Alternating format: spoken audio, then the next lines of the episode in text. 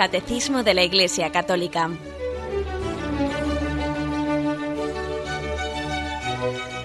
Un programa dirigido por Monseñor José Ignacio Munilla, Obispo de San Sebastián.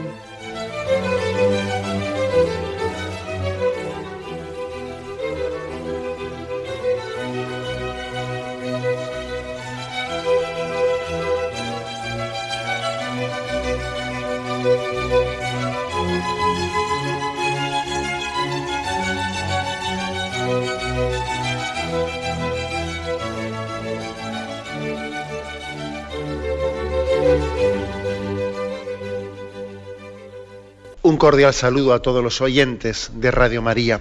Un día más, con la gracia del Señor, proseguimos el comentario del Catecismo de nuestra Madre la Iglesia. Lo hacemos a partir del punto 1880, eh, donde nos habíamos quedado.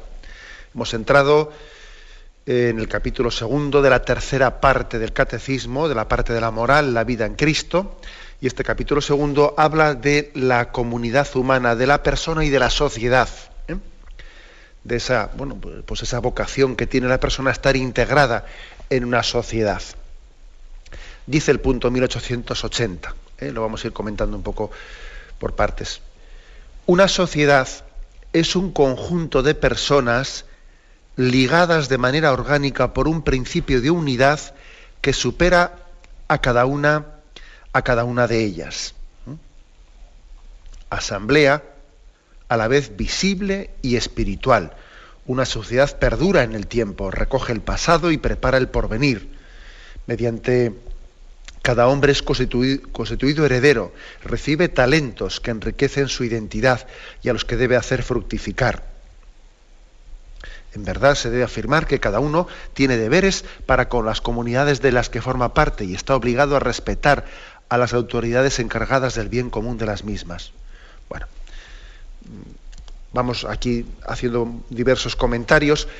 El primero, pues es la definición que da de sociedad. Conjunto de personas ligadas de manera orgánica, ¿eh? orgánica dice, ¿no? Por un principio de unidad que, supera a cada una de las personas. O sea, la, sociedad, pues, tiene un, tiene un conjunto orgánico. ¿eh? Nosotros tenemos ¿no? el riesgo, tenemos el riesgo de, de no percibirlo así, pues por el hecho de que hoy en día, como se ha subrayado tanto, tanto, tanto el pluralismo, el pluralismo que todos, eh, cada uno somos distintos, ¿no? Pues es subrayado tanto el pluralismo, eh, hay una especie de dificultad en ver cuál es la vocación común.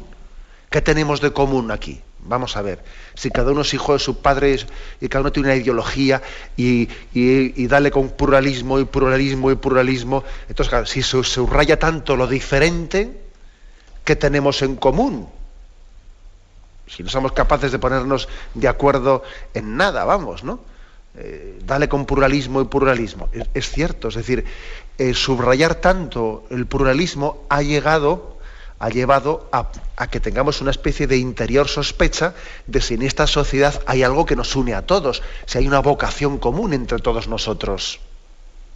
Ahora dice uno, no somos capaces ni ponernos de acuerdo ni en qué es el matrimonio, tú verás. Si empezamos por, por no tener unidad ni en eso siquiera, pero qué, a ver, qué.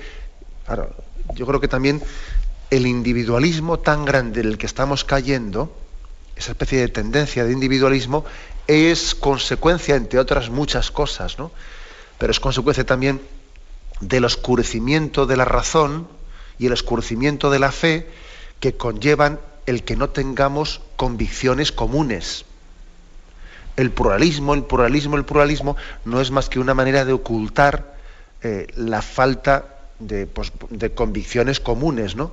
De que la fe y la razón sean capaces de descubrir la verdad y adherirnos comunitariamente a ella. ¿Eh?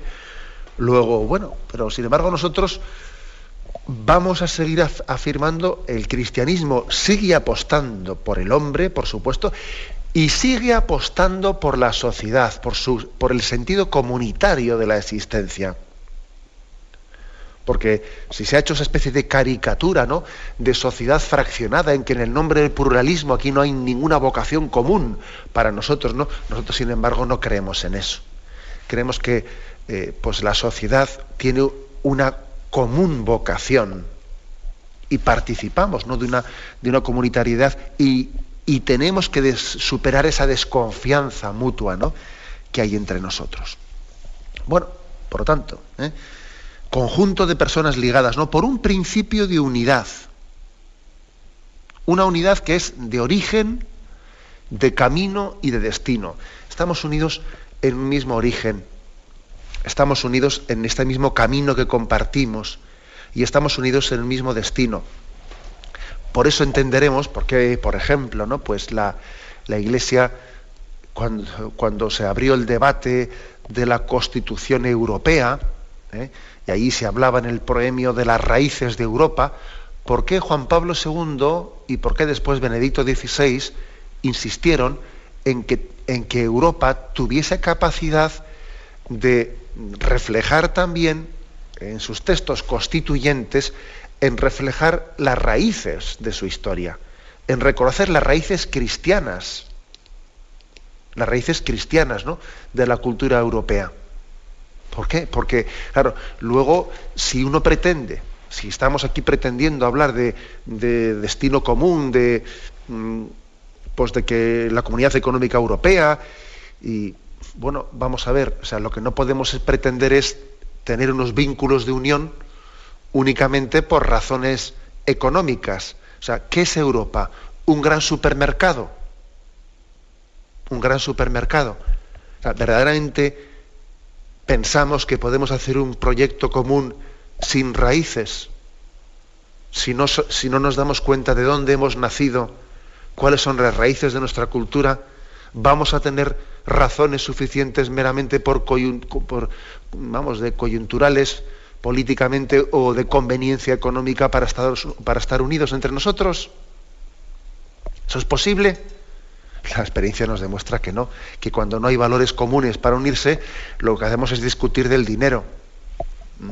Cuando, por ejemplo, unos hijos no han recibido de sus padres la herencia espiritual que debieran de haber recibido, lo que hacen es discutir por el dinero. Claro, porque en el fondo no han dado la preeminencia que tenían que haber dado a la herencia espiritual recibida por sus padres.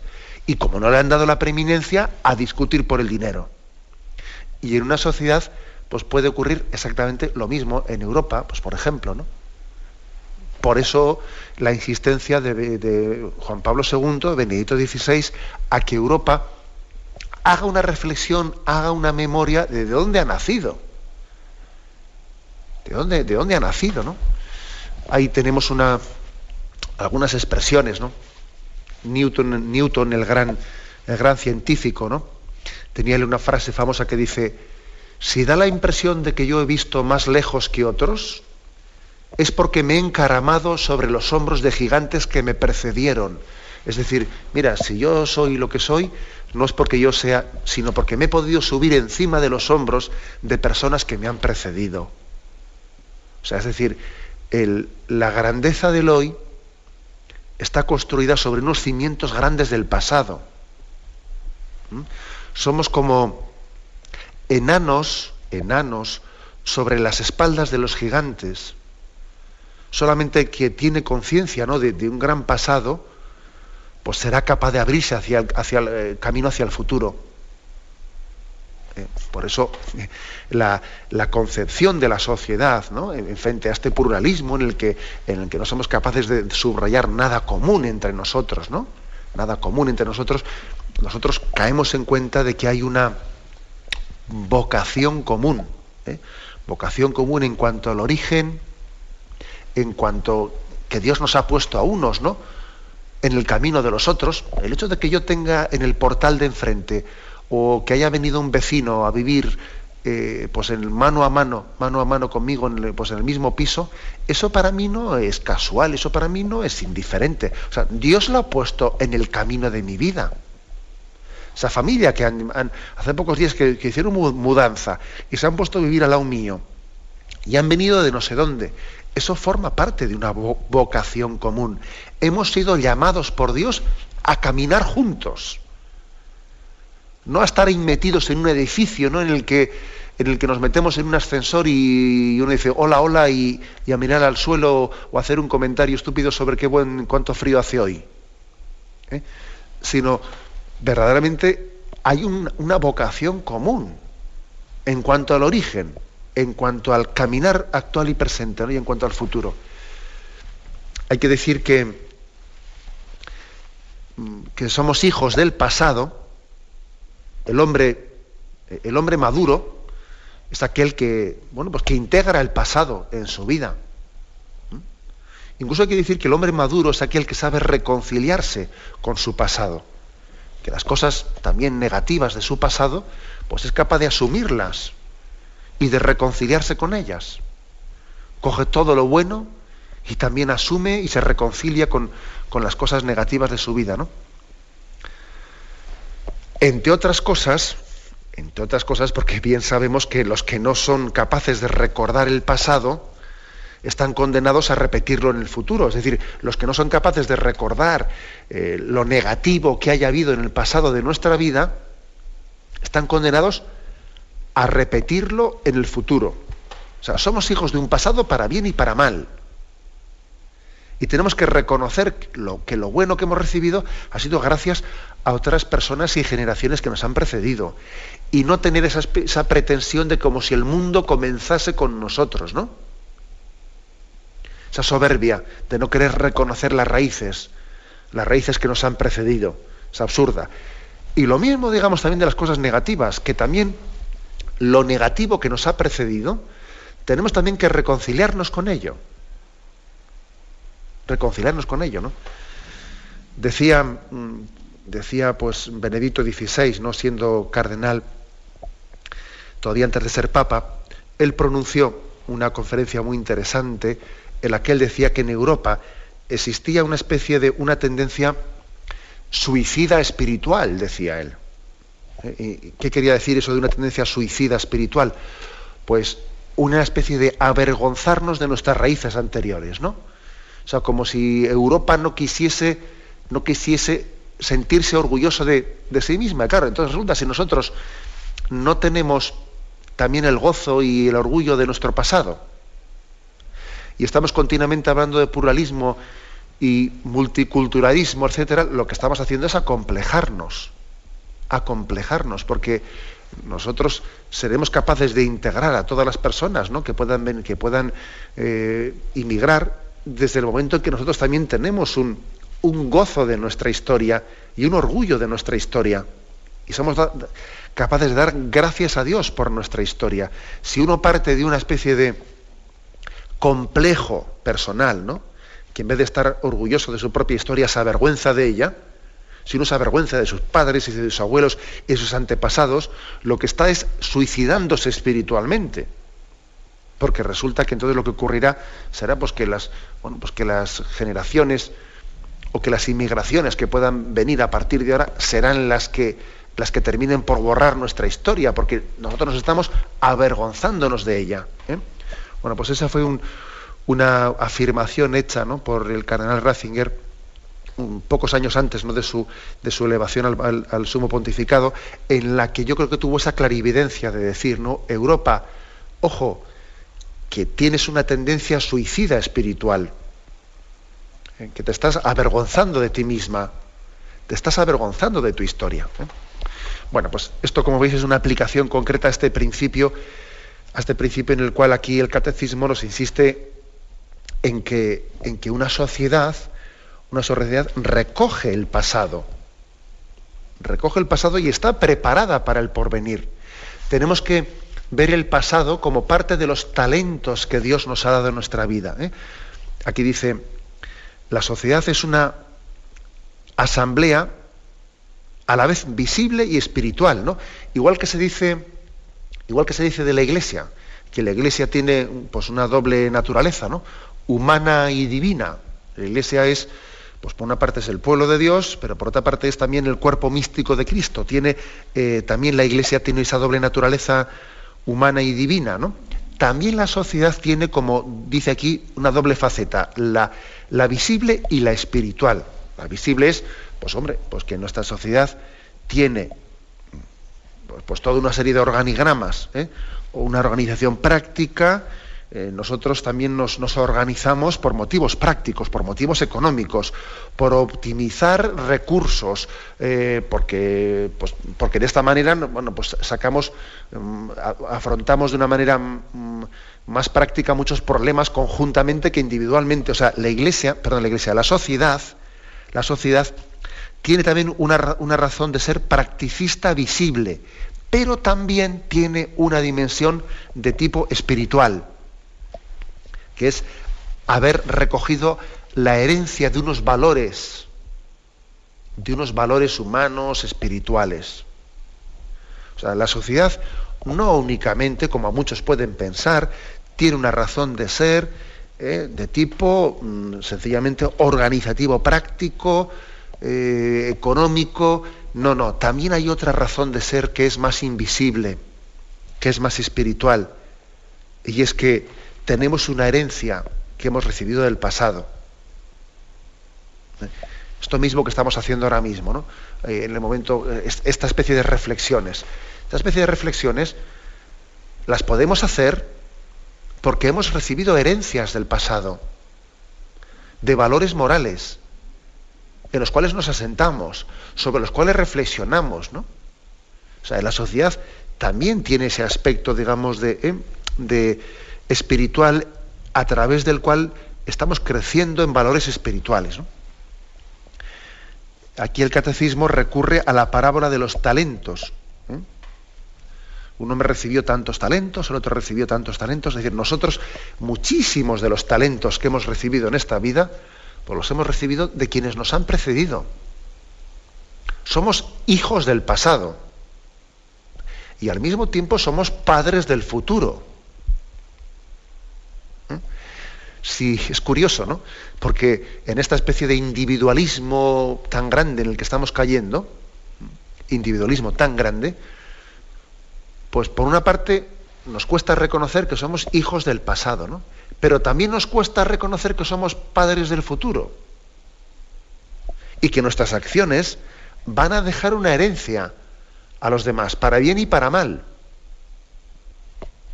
¿Mm? Para bien y para mal. Es decir, que a veces fácilmente el hombre recuerda que es hijo del pasado, otras veces no lo recuerda, ¿eh? pero suele olvidar con frecuencia que vamos a ser padres del futuro.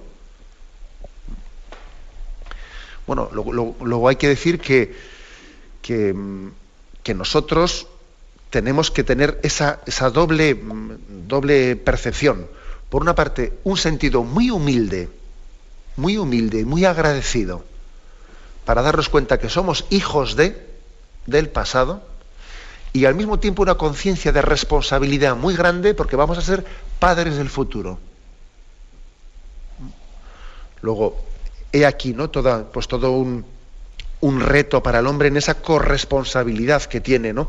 En lo que pasa en este mundo. ¿eh? Y aquí el pecado tan grande que es el del individualismo, de que cada uno se cierre en su proyecto y yo, yo a lo mío y que se hunda el mundo si hace falta, ¿no? Que yo con tal que saque, saque mis problemas adelante, pues parece que me desentiendo de lo que pasa en este mundo. Y ahí, ¿no? Pues ese, ese pecado de egoísmo tan fragrante que, que podemos tener entre nosotros. ¿eh? Bien, tenemos un momento de reflexión y continuaremos enseguida.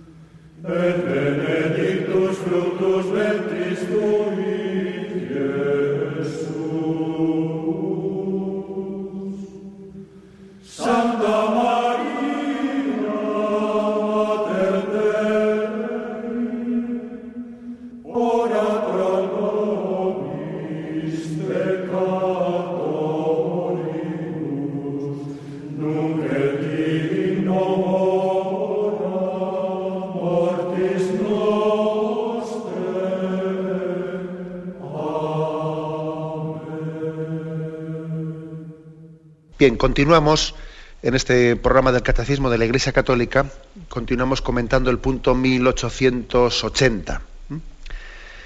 Es un punto en el que se nos ha subrayado cómo somos hijos de un pasado y somos padres de un futuro en la, sociedad. Estamos integrados en ella y muchísimos de los talentos que Dios nos da, Él se ha servido de la sociedad, de nuestros antepasados, de nuestros contemporáneos, se ha servido para darnos esos talentos. Los talentos no son dados muchas veces, ¿no? De una manera individual, sino son dados de una manera comunitaria o a través de mediaciones ¿eh? sociales o, comunitarias. Eso no quiere decir que, pues que esta llamada a la socialización que hace el catecismo se traduzca en que nosotros tengamos que ser personas que añoremos el pasado. No, no se trata de añorar el pasado. Añorar el pasado pues es, correr tras el viento, es, tontería. ¿eh? Añorar el pasado. Es más, sabemos muy bien que si uno se vuelve hacia el pasado o hacia el futuro y no vive el momento presente, pierde las gracias ¿no? que Dios desea concedernos en el momento presente. ¿no? O sea, también es verdad que no se trata de estar mirando al pasado y mirando al futuro, sino vivir con intensidad el momento presente. Pero también descubrir que yo soy lo que soy. El momento presente soy lo que soy, sin duda alguna, gracias a muchos dones que yo he recibido a través de las personas que me han precedido. Y a través de las responsabilidades que Dios ha dado, me ha puesto para el futuro, eso también, eso también es una llamada de Dios que me ayuda y me obliga a dar lo mejor de mí mismo. Si no fuese por todo lo que he recibido del pasado y no fuese por la llamada que tengo a ser responsable en el futuro, sería un desastre. No sería, no sería ni mucho menos lo que soy. Ahora, esto no quiere decir ni que, viva en la añoranza del pasado ni la angustia por el futuro. ¿Eh? Ni una cosa ni otra. Ni añoranzas del pasado ni angustias del futuro. Ya sabéis también esa, que lo habéis escuchado yo creo que en este programa en más de una ocasión, ¿no? Pues mira, pues el, el pasado lo arrojo a la misericordia de Dios y el futuro lo confío a su providencia. Y yo solo me quedo con el momento presente para vivirlo en intensidad. Bien, pero cuando decimos esa, pues esta, esta expresión ¿no? de decir el pasado lo arrojo a la misericordia y el futuro lo confío a la providencia, eso no quiere decir que, que no estemos recibiendo eh, muchas gracias a través de, del pasado y tenemos que ser pues, muy agradecidos y muy, muy sensibles ¿no? para caer en cuenta de que somos lo que somos gracias a los dones que nos han precedido. ¿eh? Y, y, podemos ser lo que Dios quiere de nosotros gracias a que estamos entregados a los retos que Dios ponga en nuestro futuro. ¿eh? Pues esa es una de las afirmaciones más, eh, más fuertes y más clarividentes que, podemos, que podemos tener.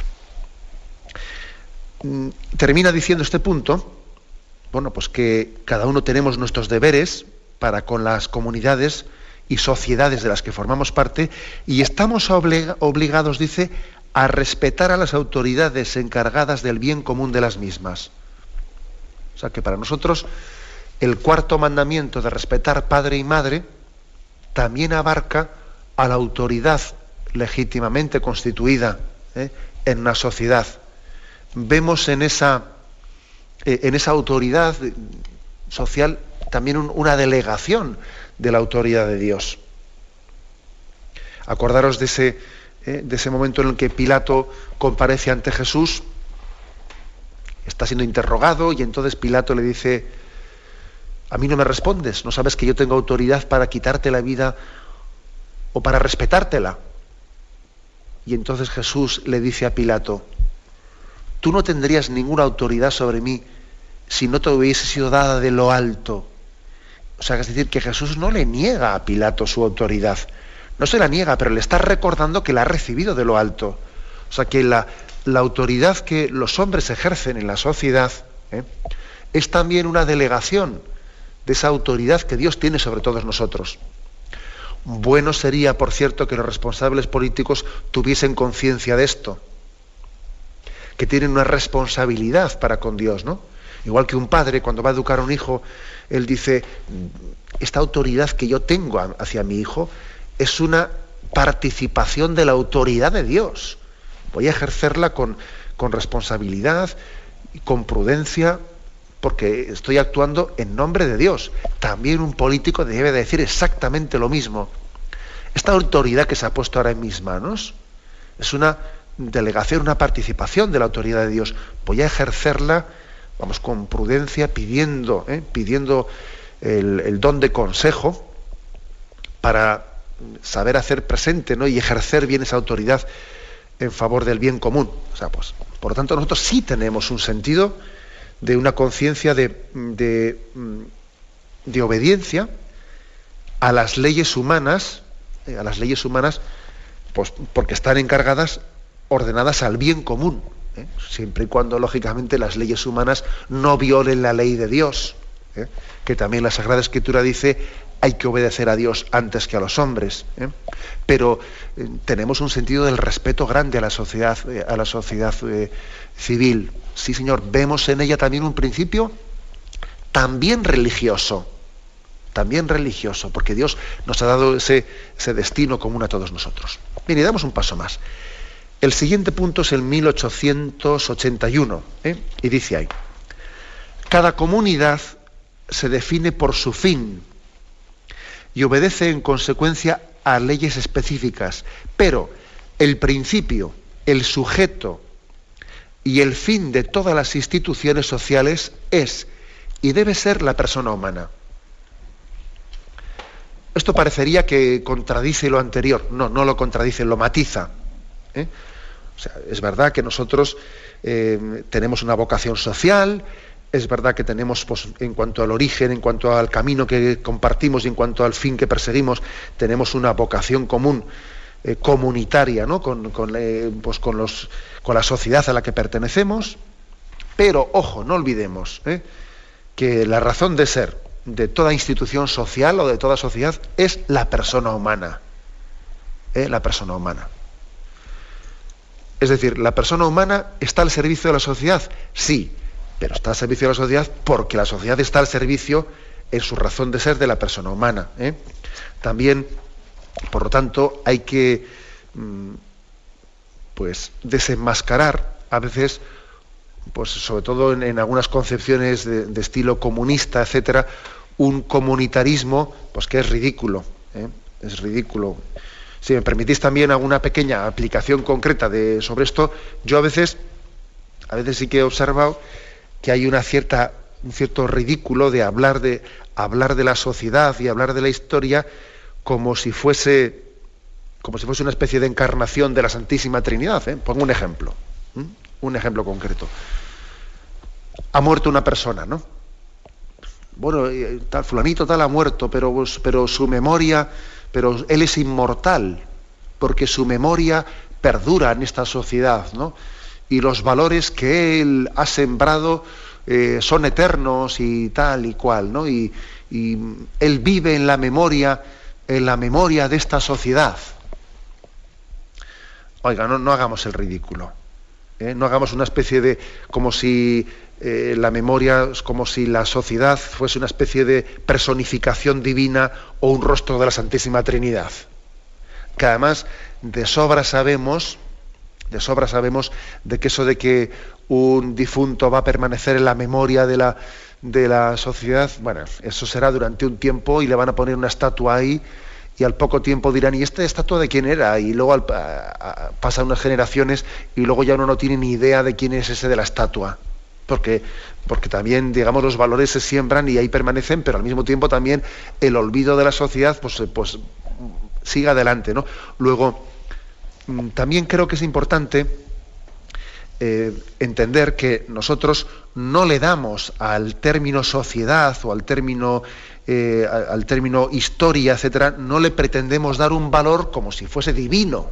No, divino no, porque a mí desde luego muy poco me consuela que me digan, no, tú eres inmortal, porque vas a permanecer en la memoria de... Mira, como la inmortalidad no suponga también algo mío personal de que el alma sea inmortal y que después de esta vida yo tengo una vida eterna que estoy en Dios, a mí no me consuela de nada.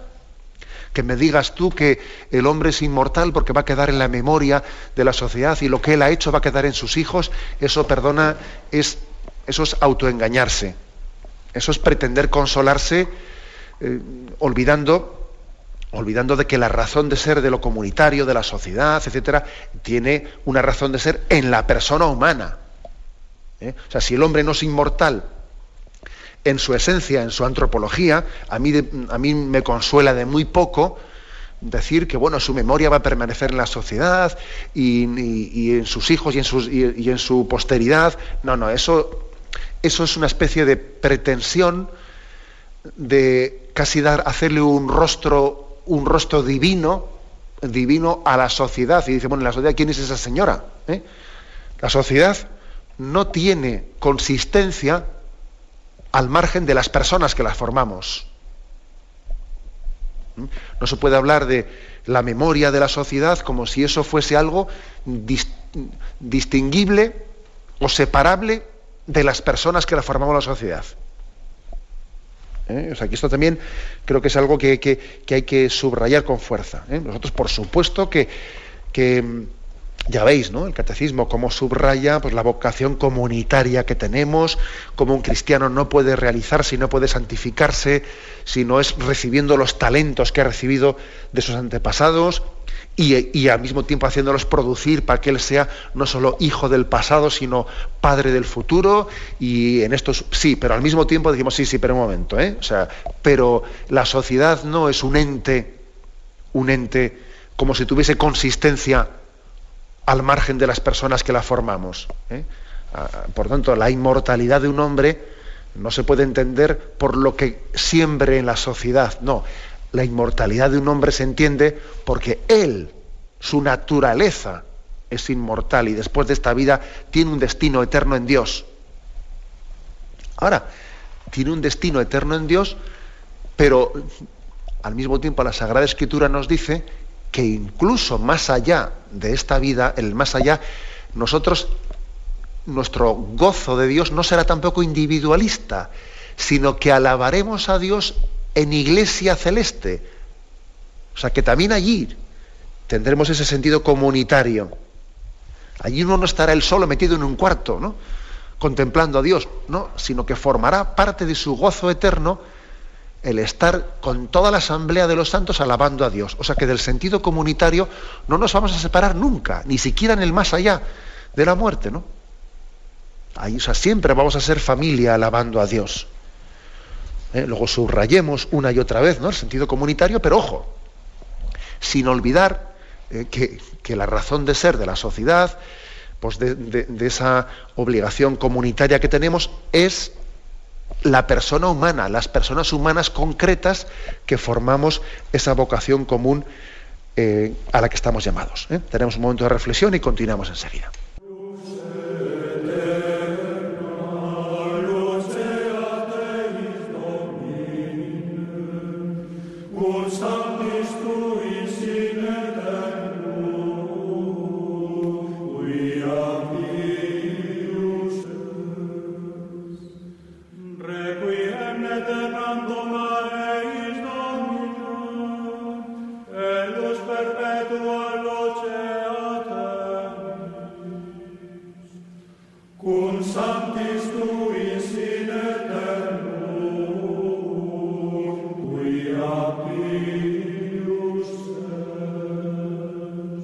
Continuamos en este programa del Catecismo de la Iglesia Católica.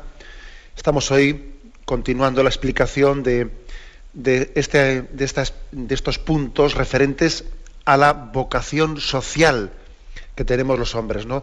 Dice el título, a la comunidad humana, la persona y la sociedad. Dice el punto 1882. Algunas sociedades, ahora ha hablado de la sociedad en conjunto y ahora va a descender a lo que se llama ya sociedades.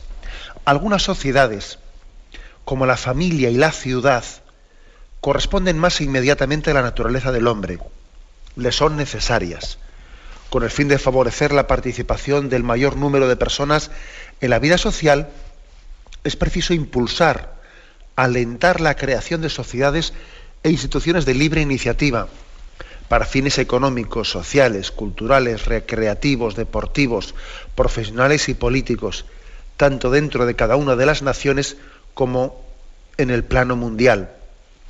Esta socialización, dice, expresa igualmente la tendencia natural que impulsa a los seres humanos a asociarse con el fin de alcanzar objetivos que exceden las capacidades individuales. Desarrolla las cualidades de la persona, en particular su sentido de iniciativa y de responsabilidad. Ayuda a garantizar sus derechos. Bueno, pues aquí, como veis, eh, otro punto, el 1882, que da un paso más eh, en la explicación de este carácter, eh, de esta vocación social del hombre. Bueno, lo primero es que distingue que aunque todos tenemos vocación social, pues que hay realizaciones concretas que son, digamos, más de derecho natural que otras. Pues el máximo ejemplo es la familia. La familia es una institución, la familia es una realidad que de socialización, la más básica, la célula básica de la sociedad, que es totalmente, digamos, de derecho natural. ¿Mm? O sea, esa es la afirmación primera.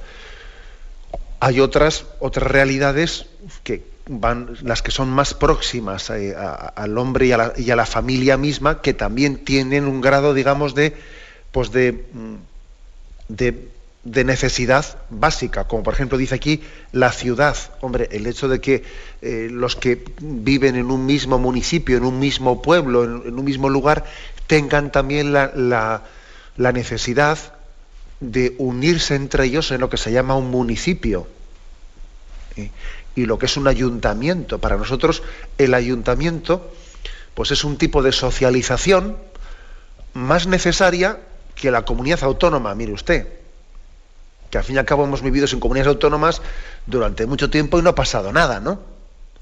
o sea, le, damos más importancia al municipio que a la diputación o que a la comunidad autónoma, o no digamos nada que, pues que, pues que a la nación o que o a la comunidad europea. O sea, cuanto más próximo está a nosotros esa realización de, la sociedad la entendemos más necesaria. Lo más básico es la familia, por supuesto. Luego es el municipio, luego tal, luego cual, ¿no? esa es una, afirmación primera que hace aquí el catecismo. Pero es importante decir esto, ¿sabéis? Porque es que hoy en día tendemos casi a lo contrario. Tendemos a lo contrario. En nombre de la globalización, parece que lo más determinante no es la reunión del ayuntamiento, ¿sabes? Lo más determinante es la reunión que han hecho en no sé qué sitio, allí unos, eh, pues unos gerifaltes que allí están eh, decidiendo sobre, oiga, mire usted, eh, la socialización tiene que ir de abajo arriba, no de arriba abajo es otro punto importantísimo que si Dios quiere lo, iremos explicando. Vais a ver cómo la Iglesia insiste muchísimo en este punto, en el principio de subsidiariedad, pero ya lo explicaremos, ahora no vamos a entrar en ello. ¿eh? Lo lógico es que la socialización vaya de abajo arriba, ¿eh? no de arriba abajo. ¿eh? Bueno, mm, ¿cuál es la, la, razón de ser? Dice que es en la medida en que el hombre se va organizando, todo ello forma parte de una tendencia natural que tenemos a la socialización. A la socialización. Entonces, un hombre espiritualmente maduro y un cristiano todavía un poco más, tiene que tener una prontitud hacia la socialización. Y esta tendencia que tenemos actualmente, decir, yo prefiero no meterme en líos, porque mira, porque eh, han, han, pedido voluntarios pues para el APA de los padres en el colegio, a ver quién se mete en la junta del colegio, y yo quita, quita, quita, que se meta otro. Y han pedido también un voluntario en el en la parroquia para ver quién va a formar parte del Consejo Pastoral Parroquial. Quita, quita, que se meta otro. Y la Asociación de Vecinos, quita, quita, que se meta otro en ese tema. O sea, ojo, existe, ¿no? Todo una tentación del hombre, una tentación de olvidarse que el, proyecto comunitario, la socialización, es una tendencia natural que tenemos que cultivar y no huir de ella. Y no huir de ella. ¿eh? la tendencia al aislacionismo, la tendencia... Aparte que hay una cosa, ¿eh? en la medida en que los cristianos no asumimos esa vocación, esas, vamos, esas mm, llamadas que se nos hacen a estar presente en esos órganos de socialización, ¿qué ocurre? Pues que luego acaban entrando en esos órganos de socialización personas que no tienen ningún criterio cristiano y luego nos echamos las manos en la cabeza. Ya, pero nosotros hemos tenido la culpa porque hemos permitido que en el APA de los padres del colegio y que en la asociación de vecinos del barrio hayan entrado cuatro de estos antisistema y cosas por el estilo, han copado esos cargos por dejación nuestra, por escaqueo, por no complicarnos la vida, porque hemos dimitido de nuestra vocación, nuestra vocación social, y luego la sociedad acaba estando en manos de personas que están influyendo negativamente en ella. Y nos quejamos, nos echamos las manos de la cabeza, pero ojo, hemos tenido culpa de no habernos hecho presentes cuando teníamos llamadas concretas a responder. Y es muy frecuente que eso en España haya ocurrido ¿eh? en los últimos años. Que muchos cristianos hemos dimitido, ¿no? Pues de nuestra vocación social y hemos dejado muchos órganos sociales en manos de personas sin ningún criterio. Eh, y ha sido una dejación nuestra, ¿no? de la que somos responsables y eso es una llamada de atención pues fuerte que tenemos que también percibirla, ¿no? Bueno, y una, y una afirmación más que hace aquí el catecismo. Pues el hecho de que mm, eh, cuando uno no se escaquea, ¿no? Como se dice popularmente, cuando uno eh, pues está respondiendo a las llamadas de participar en los, en los órganos eh, pues de, socialización que tiene, que tiene una, una, pues, una cultura determinada, ¿no? Cuando uno se integra en esos órganos comunitarios y participa en ellos, etcétera, desarrolla sus capacidades. O sea, el hombre tiene unas capacidades que si no las, las si no tiene un lugar concreto en el que expresarlas, acaba atrofiándolas. O sea, el hombre el hombre desarrolla sus cualidades en la medida en que las pone en juego en la medida en que se pone una serie de retos. Y cuando uno, por no meterse en líos, se aísla en su proyecto individualista, no únicamente deja de enriquecer a la sociedad, sino que él se empobrece. Él se empobrece porque los talentos que Dios le ha dado para poner al servicio de la sociedad se acaban atrofiando, o sea, se atrofian sus capacidades. Luego, cuando uno deja de hacer bien a la sociedad, se está haciendo un gran daño a sí mismo. Porque tenemos una vocación social. ¿eh? Y esto es lo que aquí nos recuerda, ¿no? Pues la, Iglesia de una manera fuerte y determinante. Y por último, ¿no? Termina diciendo la última frase. Además de eso, además de que, pues de que esa vocación social nos ayuda a desarrollar las cualidades de la persona, también nos ayuda a garantizar los derechos. Claro, es decir, si alguien, pues por ejemplo, ¿no?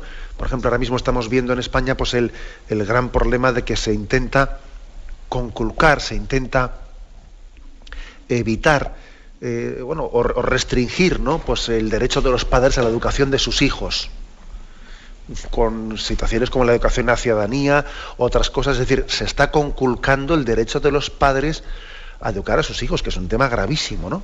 Bueno, pues ¿y, eso qué supone? Pues es que, lógicamente, si nosotros no nos hacemos presentes o tenemos que hacernos presentes, si no damos la cara, si no recurrimos a órganos en el colegio, en el APA, en el otro, en el otro, en el otro, hombre, eh, es que eh, no vamos a ser capaces de, garantizar nuestros derechos. ¿Cómo se van a quedar garantizados mis derechos si yo no doy la cara por ellos en los órganos comunitarios y sociales en los que debería de estar presente para hablar, porque ahí se está decidiendo. Y yo quizás por, eh, pues bueno, pues, pues sencillamente por un espíritu egoísta y individualista no me he hecho presente allí. ¿Mm? Ayuda también a garantizar sus derechos, ¿no? Esa llamada al servicio, a la socialización y al servicio y a la participación en los órganos sociales. Lo dejamos aquí. Hemos comentado esos tres puntos del 1880 al 1882. Bien, me despido con la bendición de Dios Todopoderoso. Padre, Hijo y Espíritu Santo descienda sobre vosotros. Alabado sea Jesucristo.